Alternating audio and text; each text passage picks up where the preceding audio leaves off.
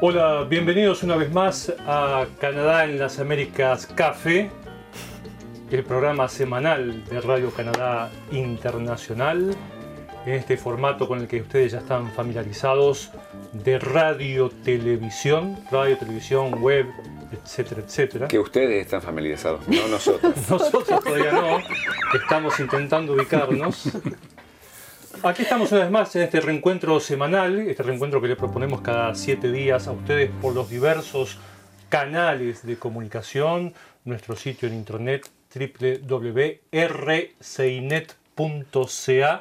No te, Sí, pongas señor. en ese, no ¿Eh? te pongas en ese Sí, estado. Eso me pone furioso. Es más, a, le- le- le- a- a Luis le decían el rey de la articulación. Exactamente. Bueno, no, no necesariamente, pero bueno. Tam- También tenemos nuestro canal de YouTube, en donde ustedes nos pueden seguir en vivo, como están ocurriendo en este momento con muchos de ustedes seguramente, y a través de Facebook Live, que también les ofrece la ocasión de seguirnos en vivo.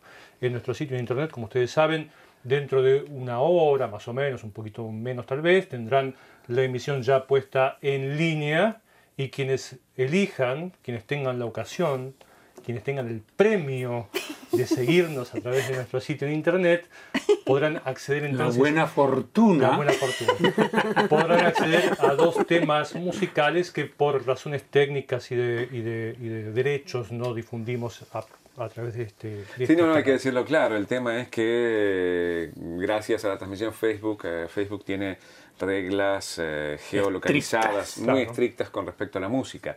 Nosotros a- aquí en Radio Canadá se pagan derechos por la música, se pueden emitir en, eh, en la tele, se pueden emitir en la radio mientras no salga de la frontera De canadiense. Entonces, Claro. de- en ese caso, lamentablemente, si nosotros lo ponemos, ya nos ha pasado de ponerlo y que se ha cancelado el live porque. Y eso ocurre con muchos medios. ¿eh? Muchas Sí, veces sí, sí. uno quiere acceder a un contenido en algún medio. Por ejemplo, yo el otro día estaba tratando de consultar contenido en un medio de España y el video que yo quería ver no corría y la leyenda decía claramente que no lo podía ver debido a mi ubicación. Hay gente que no está al tanto de eso, entonces empieza a insultarme. Ah, pero ¿para qué ponen algo si no se va a ver? No, No, es pero eso. lo que sí hay que decir también es que es para proteger los derechos de autor de los artistas, de los músicos canadienses y pues así es, ni modo, hay que protegerlos. Bueno, hemos ya estado hablando eh, desde hace unos instantes sin presentarnos, cosa que está muy mal hecha. Mal hecho, malísimamente. Aunque ustedes ya nos conocen, tenemos allí a nuestro conocido amigo y colega Pablo Gómez Barrios. Nunca Buenas tardes a todos. Un saludo pues eh, extenso. Wow. A su izquierda Paloma Martínez. ¿Qué tal Luis? Un gusto estar acá. Aquí a mi derecha inmediatamente está Leonardo Jimeno. ¿Qué tal? Buenas tardes, buenos días, buenas noches. Y mi nombre es eh, Luis Laborda. Hoy somos los cuatro de este equipo que los vamos a acompañar, pero además ustedes ven allí en, en la otra punta de la mesa a una invitada que es Ángela Sierra. Algunos de ustedes ya la conocen, la hemos entrevistado creo que en más de una ocasión por diversos temas, Latinarte inclusive, el festival. De- pero hoy nos vas a hablar, dentro de unos instantes, de otro tema que es la Casa de las Américas, el Exacto. proyecto que alguna vez hemos comentado también aquí También. y que ahora se encuentra en pleno proceso de, de preproducción, digamos, Pre-apertura. de apertura. sí. Todo el Mm. trabajo de, de organización que requiere eh, un, un emprendimiento de ese tipo y, por supuesto, eso necesita eh, recursos, necesita financiamiento. Nos vas a hablar de una campaña de financiamiento que están ¿Cuánto, lanzando cuánto ustedes. Ay, a ver, abra la billetera, vamos. No es Ángela únicamente la, la única que necesita No, aquí, no, así no, no. que podés-. No, pero si está dispuesto, déjalo. para acá. ¿Cómo se aprovechan de la situación? eh? una manito y yo doy bizcocho. No, de la, de la gente que está así tan desprendida, generosa, aprovechamos la ocasión. Bueno, muy bien, con Ángela vamos a estar hablando en solamente en unos instantes, pero hoy es el 17 de mayo de 2019, se cumplen 377 años de la fundación de Montreal. Wow. ¿Eh? ¿Qué tal? Una señora Sí. ya adulta. El 17 de mayo de 1642, Paul de Jomery fundó lo que se llamó en ese momento la aldea de Ville-Marie, Ville-Marie. que hoy Exacto. conocemos como la ciudad de Montreal. Ustedes tienen ahí En algunas el de las barrio donde imágenes. estamos. Y estamos, es justamente lo que iba a decir, que estamos en el bar, en el barrio Ville-Marie. ¿El bar? En el, ba- Ah. en el barrio Ville-Marie. Entonces, donde es las primeras zonas de la ciudad, las más antiguas, cerca de las zonas más antiguas de Montreal. Una ciudad eh, eh, cosmopolita, una ciudad eh, multilingüe, una ciudad con muchos espacios verdes, extensa, con un río que la recorre de oeste a este, el río San Laurent, con el viejo Montreal, como acaba de decir Pablo, que es muy característico de la ciudad, con el puente Jacques Cartier, que es uno de los íconos de esta ciudad. Y que han salido en El numerosísimas estadio, la torre del Estadio Olímpico. La torre del. Estadio Olímpico, efectivamente, que no siempre ha sido muy querido por todo el mundo, ha, ha sembrado más de una discordia, pero ahí está. Mi parque. Su parque, porque Mi es el parque. cerquita de casa de Pablo, es el ¿Qué jardín parque es ese, botánico. Pablo? ¿Qué parque es ese? Ese es el jardín botánico, pero al lado está uno de los parques más grandes de la ciudad de Montreal, que es el Parque Maisonneuve. ¿Y qué caracteriza ese parque en relación a otros? ¿Qué lo diferencia en todo caso? ¿Qué tiene ese parque? Que yo lo Maisonneuve? visito frecuentemente. Los vecinos. Los vecinos de ese parque son excepcionales. Es una calidad y una calidez. Ese es el que usas para hacer fútbol. Exacto, ese es el parque, esa es mi pista de entrenamiento, ahí es donde yo voy a trotar en las mañanas. Tiene un par de terrenos Y- también comprados, si no me equivoco. Él cree que los compró. Tengo algunas en venta, sí. Bueno, esa es entonces la ciudad de Montreal que decíamos cumple 377 años. Ustedes recordarán, muchos de ustedes seguramente, los festejos que se hicieron hace un par de años con pompas y, platillos. Sí, eh, cuando se festejaron los 375 años. Pompas, platillos y mucha Y mucho inversión, dinero, eso, mucho eso, eso. dinero eh, que se puso en esos festejos.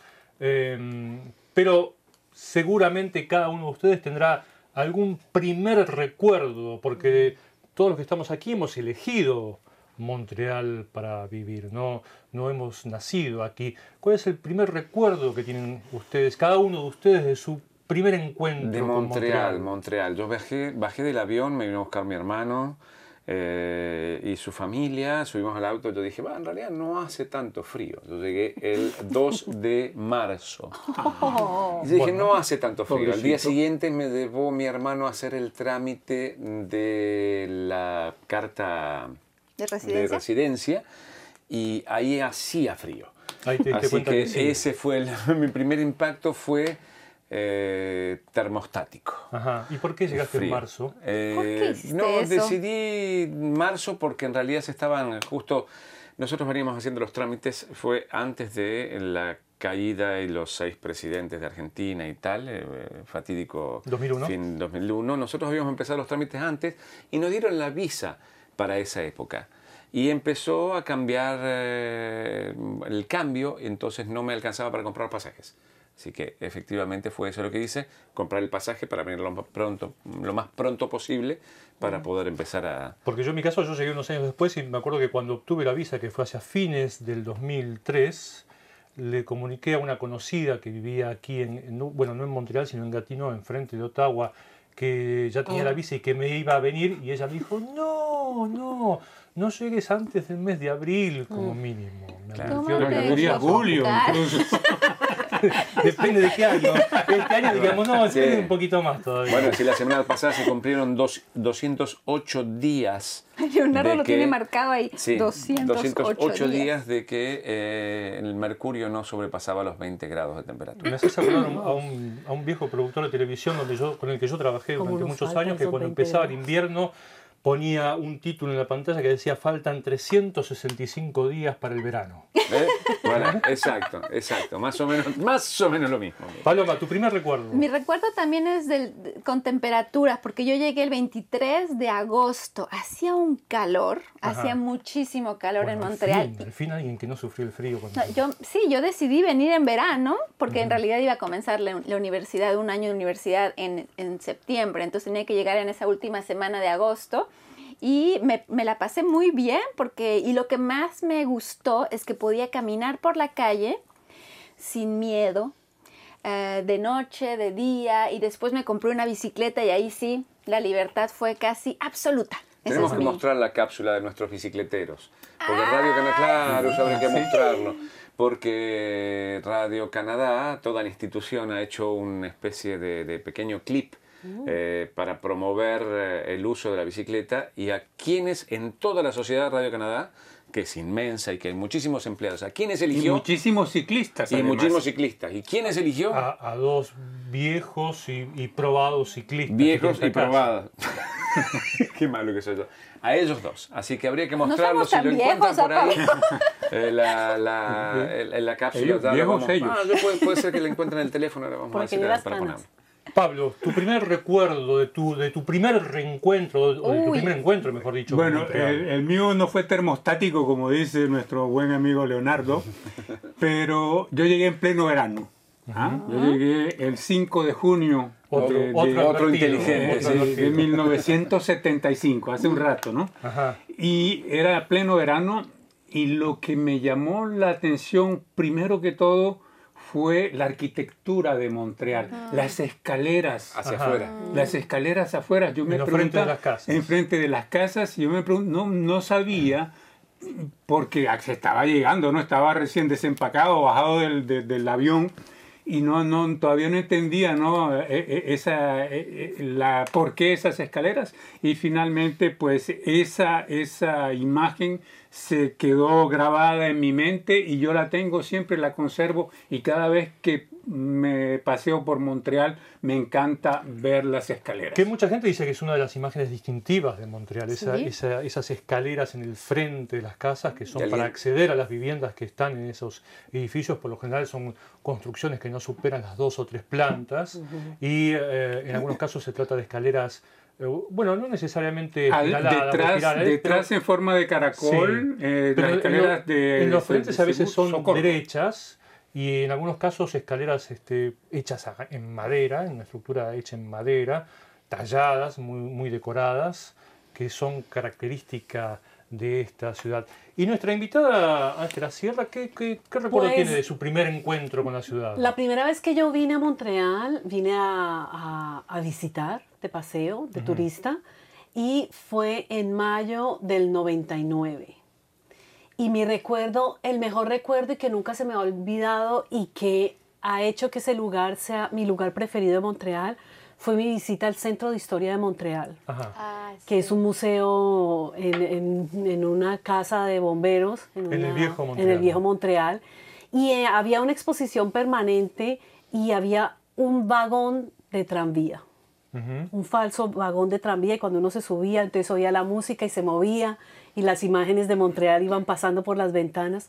Nunca se me olvidará y sigue siendo el centro de Montreal mi lugar preferido. En ese ciudad. museo se pueden visitar excavaciones que están en el mismo lugar. No, recuerdo No, si ese son es Ponta Calier. ese Ponta Calier, a un ladito. El no Centro de Historia de. Montreal está detrás de Ponta Calier y de hecho el Centro de Historia de Montreal va a cambiar de lugar. Ah, sí. Se viene a San Catherine y San Catherine y, y San Catherine Bueno, y San Laurent. ajá, en pleno y centro. eh, el- la, la casa de bomberos se convierte en un anexo a Ponta Calier. Ajá.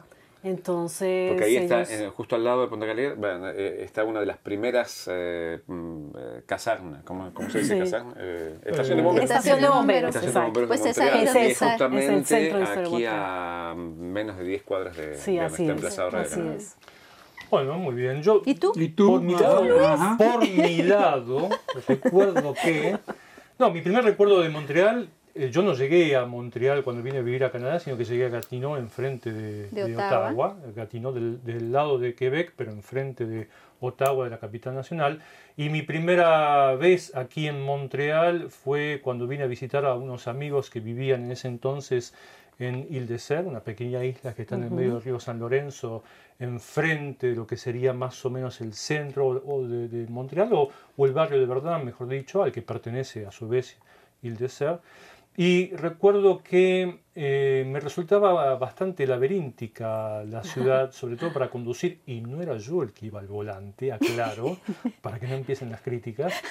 Y cuando pensábamos que íbamos hacia el sur para dirigirnos hacia Ile de Serre, Van para el norte. en realidad estábamos yendo para el norte.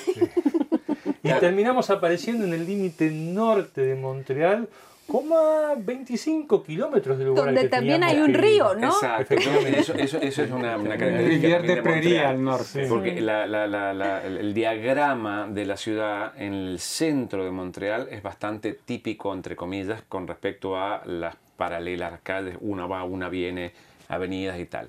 Cuando uno sale a la periferia del centro de Montreal, ¿no es cierto? Eso cambia. Claro. Hay una calle que se llama Lake, por ejemplo, donde yo vivo, que mm, viene de este a oeste y en un momento dado va de norte a sur y después vuelve de este a oeste y después norte a sur y después vuelve para el otro. O sea, y uno, eh, pero Lake no es paralela a esta, no, Lake no es paralela a esta, es paralela a aquella en este tramo. En ese tramo eh, es paralela a la otra que cruza.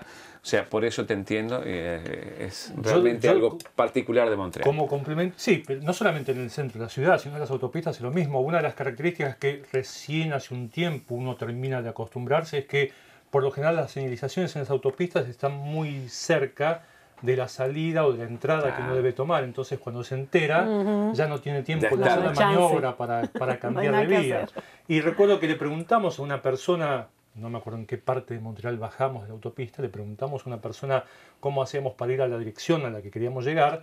Yo intenté preguntarle en el escaso, magro y, y rudimentario francés, más rudimentario francés como el que tenía en esa época, cómo hacíamos para llegar y él me Te contestó digo en que él inglés. también estaba perdido. No, él me contestó en inglés. Entonces, Entonces, te habla muy mal francés, mejor le hablo inglés. entonces yo le seguí hablando en inglés. Y ahí me contestó en francés. La gran duda que me quedó, la gran duda que me quedó es si me quería confundir, si me quería hacer practicar las dos lenguas o si no me entendió ninguna de las dos. Entonces ahí se produjo el problema. Una a mí mezcla de todo pasó- eso. Nosotros en Argentina salimos el 24 o el 31 de la noche, salimos a festejar y vamos al centro, a pasear y un montón de gente. Eh, tuvimos la loca idea con mi esposa de salir en el 31 de uno de nuestros primeros 31 aquí y no es lo mismo. O sea, No, acá no no hay nadie en la calle Pues porque que está frío, frío. y que quién va a salir. Bueno, la historia es que salimos eh, por nosotros bien el oeste de la isla, agarramos la autopista, hay dos autopistas que pasan Montreal, la 40 y la 20, agarramos la 40 hacia el centro y dije, tenemos que doblar en esta, ah, en la próxima. Fui a parar al puerto, pero al puerto lejos de No donde en yo quería estar, puerto no en el puerto bonito, sino y me encontré en un lugar privado del puerto y salió un oficial, me dice, ¿qué hace usted? Y en mi muy escaso, magro y todos los fran- y Rudimentario. rudimentario francés le dije, Soy no sé, Estoy perdido. je sais, je ne sais pas, je suis perdu. A la- bah, Bueno, así está. Todas estas anécdotas Ay, para ay, ay. entonces homenajear de alguna manera, socarronamente, pero homenajear al fin a esta ciudad de Montreal que, Que tanto cumple queremos. 377 años. Sí. Tenemos ya gente que nos está viendo y saludos. En este caso, bueno, Guilain April dice saludos desde Capelé. Siempre un placer cuando puedo seguirlos en directo. Eh, top fan, me encanta esto que diga top fan. Eh, Gustavo Lucas desde la ciudad de Melo, departamento de Cerro Largo en Uruguay. Wow. Eh, Luis Valdera, saludos desde San Antonio en Chile. Siempre es grato oírlos, amigos de Radio Canal Internacional. Pablo nos está mirando. Eh, Miguel Rovira también. eh, eh, y saludo, dice Miguel Rovira, desde Barcelona, España. Para Hola, todos Miguel. los oyentes y componentes del programa. Un fuerte abrazo y besos y muchos 73, que era Oh. uno de los mensajes que dábamos Los, los en saludos, la onda corta. eh, Por los diexistas, el 73. Bueno, muy bien. Miguel Rovira. Eh, sí, Pablo. yo, yo quisiera agregar solamente para el 17, porque estábamos hablando del 17 de mayo, hoy hablamos del 377 de Montreal, pero un 17 de mayo más reciente, eh, de 1990, eh, la Organización Mundial de la Salud eliminó de su lista de enfermedades mentales la homosexualidad. Entonces, desde, desde esa fecha, los 17 de mayo, se celebra el Día Internacional contra la homofobia, la, homofobia. transfobia y la biofobia en todo el mundo. Y bueno, pues quería resaltar eso también.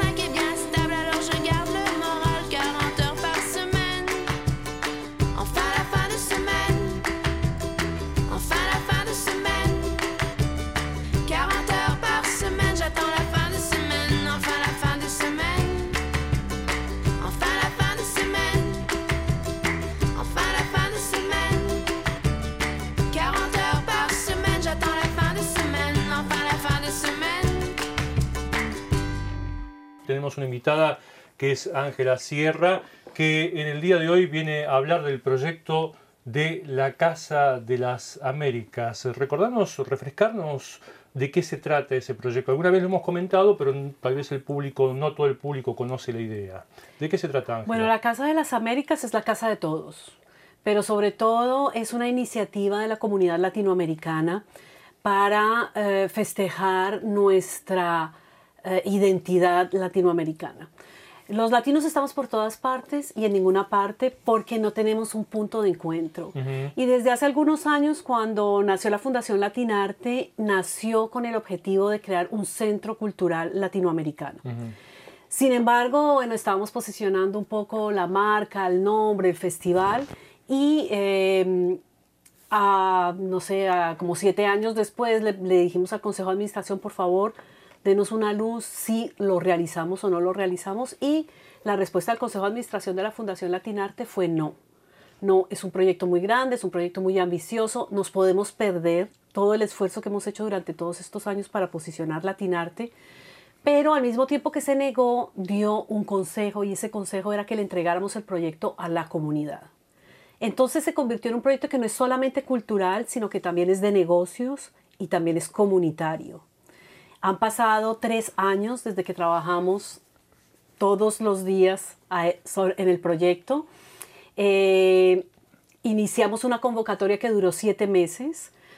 Eh, luego de siete meses nos dimos cuenta que bueno, éramos 25, 26 fijos. Decidimos una, una razón jurídica, entonces que queremos ser una empresa privada, un organismo sin ánimo de lucro o una cooperativa y escogimos el modelo de cooperativa. Somos una cooperativa de solidaridad. Uh -huh. Estamos constituidos desde el año pasado, ya pasamos nuestra primera asamblea general, vamos para la segunda.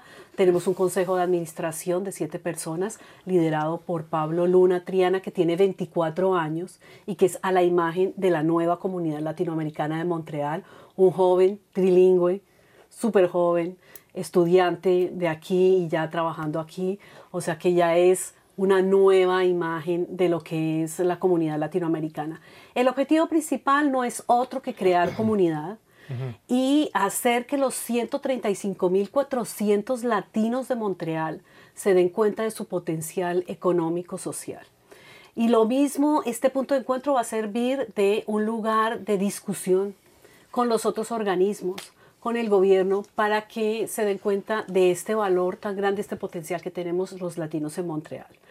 Paralelamente, lógicamente, que vamos a trabajar con la comunidad de acogida y vamos a hacer un trabajo intercultural muy importante, porque seguido a los estudios del profesor Harmony, que es con base de los estudios del profesor Víctor Harmony, Harmony. Víctor Harmony, que trabajamos, pues conocemos la, la salud económica de nuestra comunidad, que no es la mejor, pero también conocemos los problemas a los que nos tenemos que enfrentar y lo que tenemos que tratar de arreglar que son todos estos problemas un poco de, de imagen de los latinos y un problema de la el problema de la pronunciación, el francés y bueno, a veces es- se confunden con los latinos, ah, eres latina, entonces baila salsa, sí, también Sí, sí, Esa es una esa es una Hay muchos preguntas. estereotipos. Yo, eh, yo trabajé hace un par de años atrás en, en Nuevo Mundo Televisión, en televisión, en una- un canal de televisión que ya no está más al Latina- aire, que era, eh, de- de- de- era solo español, aquí en Montreal.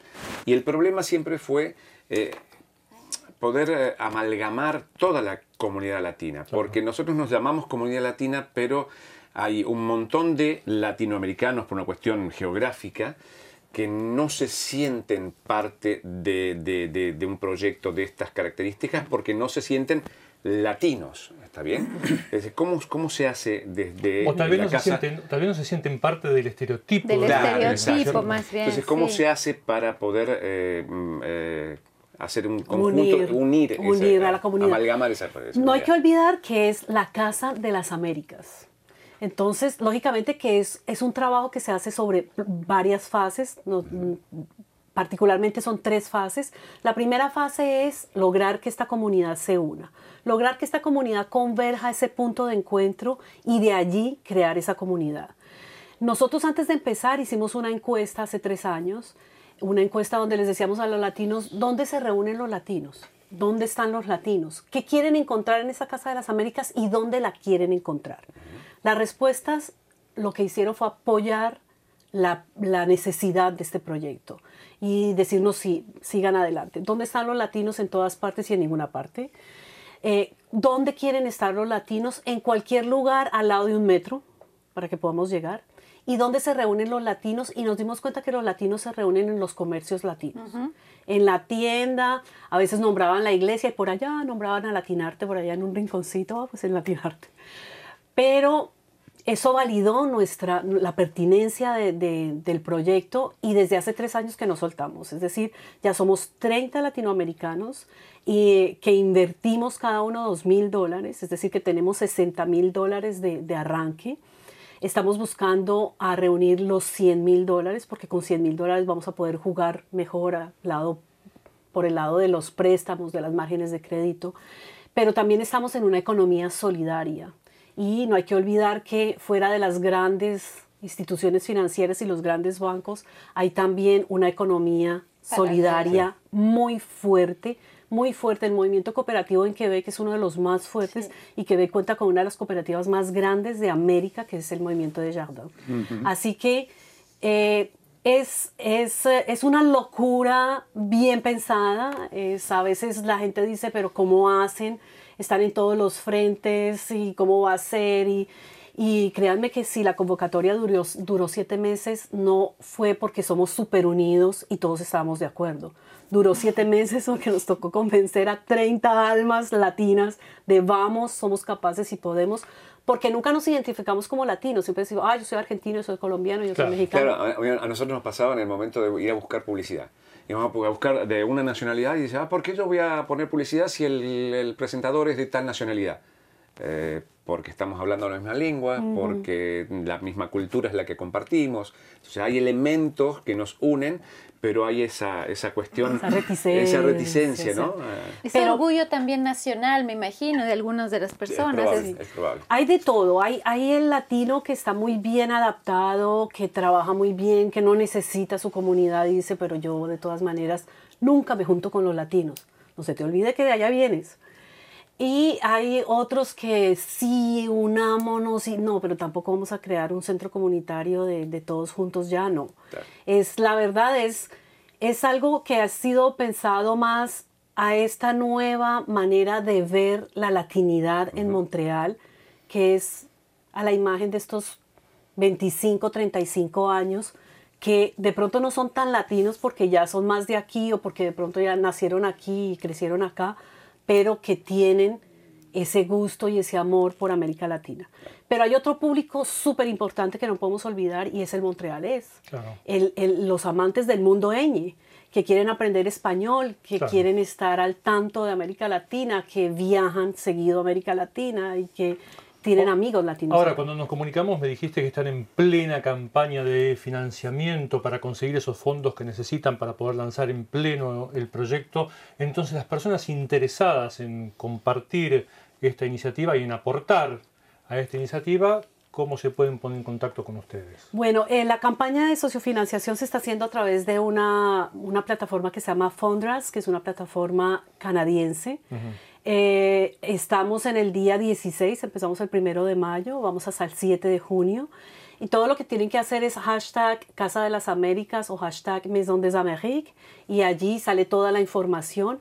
Somos 30, porque no tenemos plataformas, no tenemos sitio web, estamos trabajando con la plataforma, las redes sociales y los sitios web de cada miembro de la cooperativa. Entonces estamos dividiendo la, el esfuerzo por 30 y si ustedes hacen el hashtag les va a salir el perfil de todos los miembros.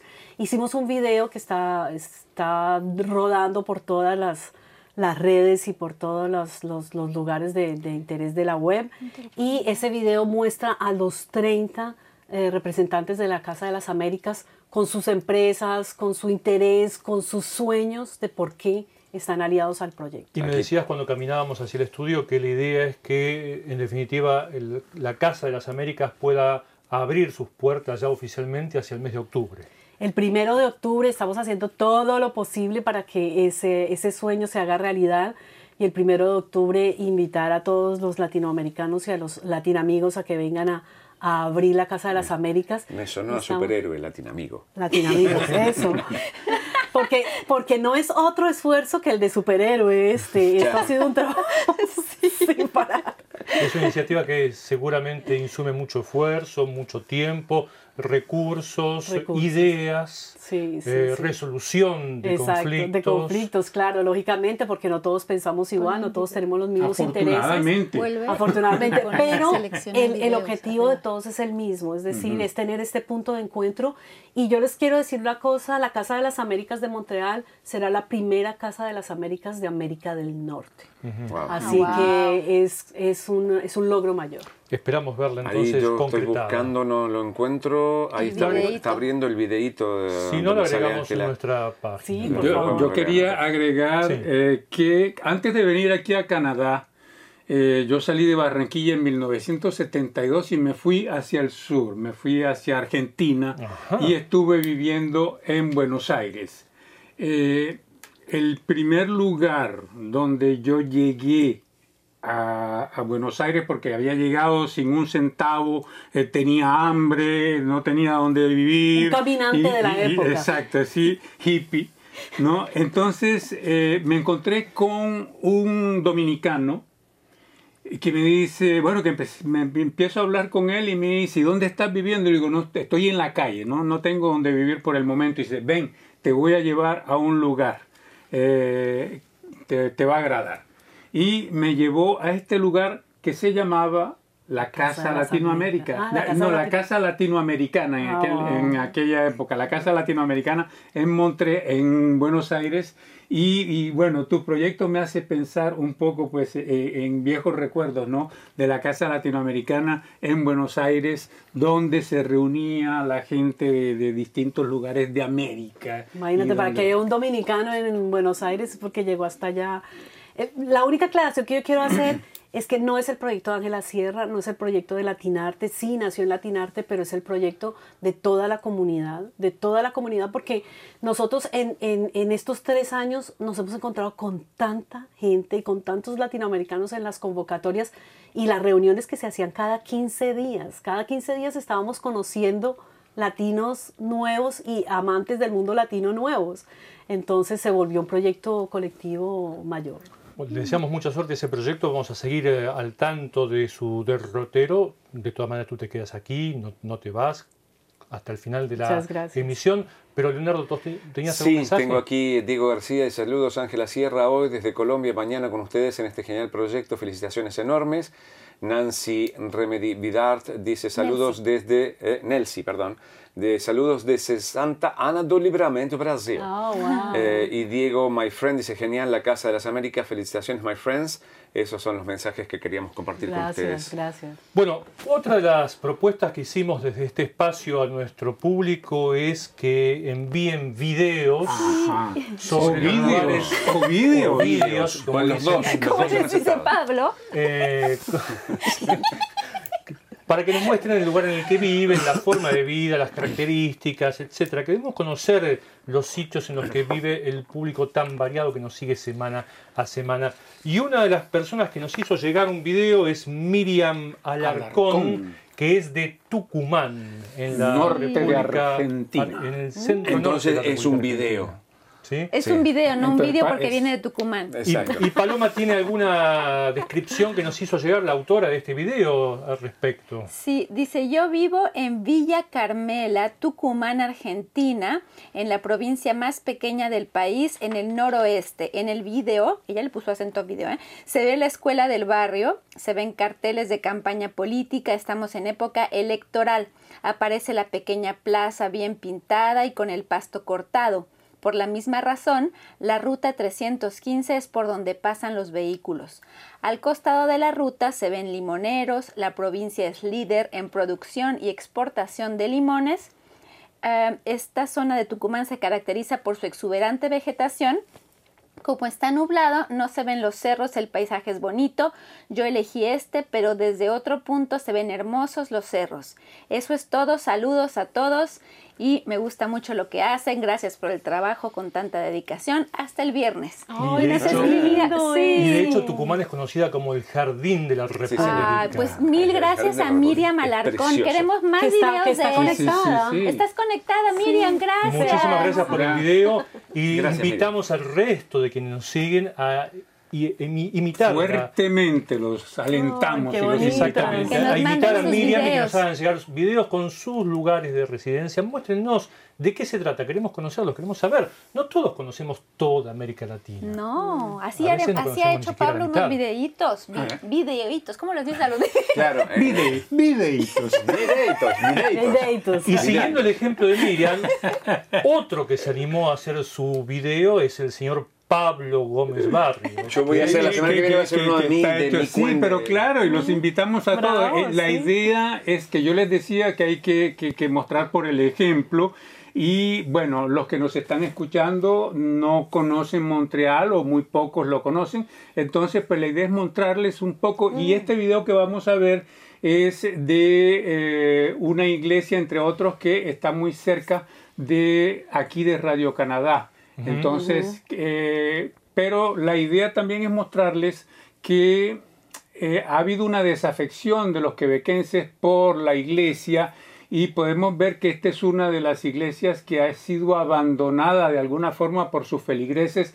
Ahí me, me llama siempre la atención, ¿no? El Estado no va a saber, creo, nunca una iglesia así en, En América, Latinoamérica. no, no. No, o sea, porque eh, todavía ese, eh, ese fervor y todavía esa, el catolicismo es bastante fuerte, mientras que aquí se deslindó Sí, un poco. efectivamente. Durante la se- Revolución Tranquila. ah, de- a partir de los años 60 con la Revolución Tranquila.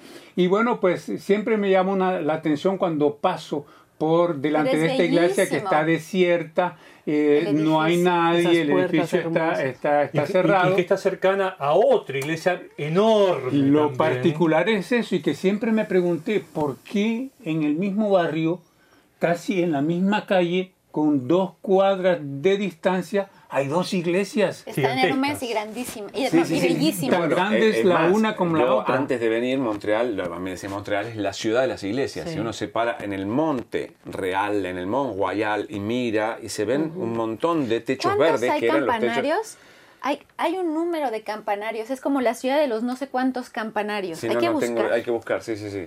Bueno, Que yo creo que hay muchísimos. un video entonces que muestra el estado de esta iglesia que está cercana aquí a Radio Canadá, cercana de las dos sedes, de esta en la que estamos de actualmente la nueva que y está de al la lado. nueva, eh, que vamos a inaugurar en unos meses más a principios del año próximo. Ese es otro ejemplo de los videos que pueden hacer ustedes y hacernos llegar y los pasaremos, los difundiremos aquí en, nuestra, en nuestro programa.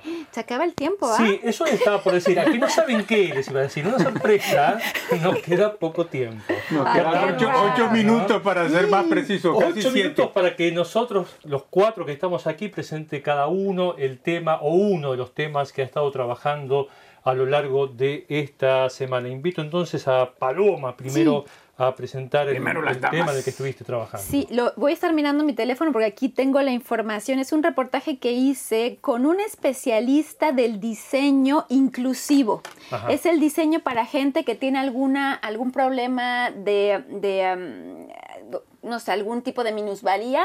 Y entonces están trabajando en un proyecto que se llama el Foro Access Exchange y hicieron ahí un reto en el que los jóvenes diseñadores hacían em, aparatitos para poder adaptar los juegos de video a personas con discapacidades. Entonces me encantó conversar con Anne-Louise Anne-Louise Davidson, que trabaja en la Universidad Concordia, que habla muy bien español, por cierto, porque fue a América Latina a hacer proyectos con jóvenes, jóvenes allá.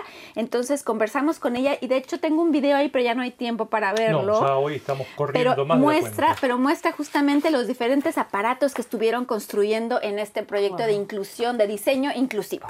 Pablo, vos Voy a entrevistaste tratar- a un escritor argentino-canadiense con una enorme colección de con libros. una enorme colección de 40.000 libros escuché que, eh, que él te- te- tenía en Francia.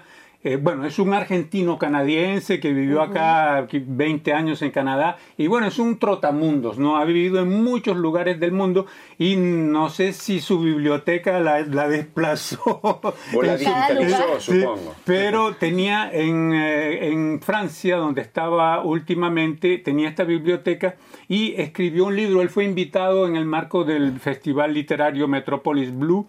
eh, iba a presentar mientras embalo mi biblioteca, que es eh, uno de sus últimos libros, y habla de esta biblioteca, pero que finalmente es un pretexto para hablar de literatura Claro. y para hablar del amor por los libros. Claro. Recordemos que Manguel fue lector de Jorge Luis Borges cuando, Bo- Cuando era porque, eh, cuando era joven, porque él trabajaba, digo, Manguel trabajaba en una librería y Borges frecuentaba esa, esa librería y en un momento dado le dijo, ya estaba ciego y le dijo, ¿me puedes hacer la, le- la lectura? Y, y fue así. En fin, es un reportaje que habla un poco del amor de los libros que tiene este hombre y por el que todos tenemos, ¿no? El amor a los libros y que es interesante pues ver esa perspectiva. Sí, que en alguna mudanza llevándome libros precisamente puedo dar fe de lo costoso que es hoy día trasladar libros. Yo lo único que me traje fueron mis libros y mi, mi- mi música y mis libros. Fue lo único que traje a Argentina. Leonardo, tu, tu crónica digital. Rápidamente, en realidad es casi casi una noticia en una crónica y es que el primer ministro canadiense prometió una carta digital para luchar contra el fenómeno de eh, el odio en internet. Esto eh, sale de su reunión con eh, líderes de varios países En París. en París ayer y antes de ayer y ayer y bueno en este caso el primer ministro canadiense dijo que va a hacer esta carta canadiense en contra del odio y que vendrá con obligaciones y sanciones para las empresas e instituciones que no la respeten y es, esto nace todo después de eh, los atentados en Christchurch En eh, y se- Australia. en Australia y se hizo el llamamiento En Nueva Christchurch, Zelanda. Nueva Zelanda. Le- le- El, llamamiento eh, Christchurch, que bueno, fue es en realidad una, una reunión de líderes de un montón de países y de asociaciones para evitar el odio en Internet. Y bueno, Canadá está como precursor ahí con esta eh, carta digital que va a presentar el primer ministro. ¿Y tú, Luis? Perfecto. Yo por Sí, mi Luis. parte les ofrezco dentro de la enorme cantidad de material que De producción, esta sí, semana, sí. dos. De la increíble producción.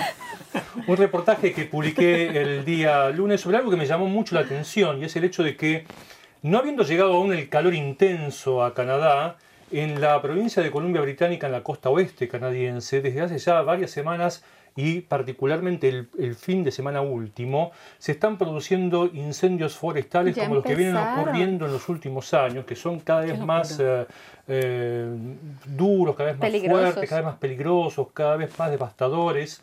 Y eh, ha habido ya evacuación de algunos moradores, no muchos es cierto, hubo 12 casas evacuadas en una región, sobre todo en el centro de la provincia de Columbia Británica, pero lo que me llamó la atención particularmente fue que ya con la temperatura todavía moderada que está reinando en la costa oeste de Canadá, el 50% del territorio de Columbia Británica se encuentra en emergencia, se encuentra en peligro de incendios forestales y hubo, una vez más, un llamado de las autoridades a la precaución por parte de la gente, porque la primer causa de estos incendios es básicamente la actividad humana. No, no es ya solamente el medio ambiente, que a veces también participa a través de descargas eléctricas cuando hay una tormenta, sino la actividad humana. Y uno de los llamados que hacen las autoridades es que cuando se producen estos incendios forestales, por favor, no interfieran con el trabajo de los bomberos. ¿De qué manera?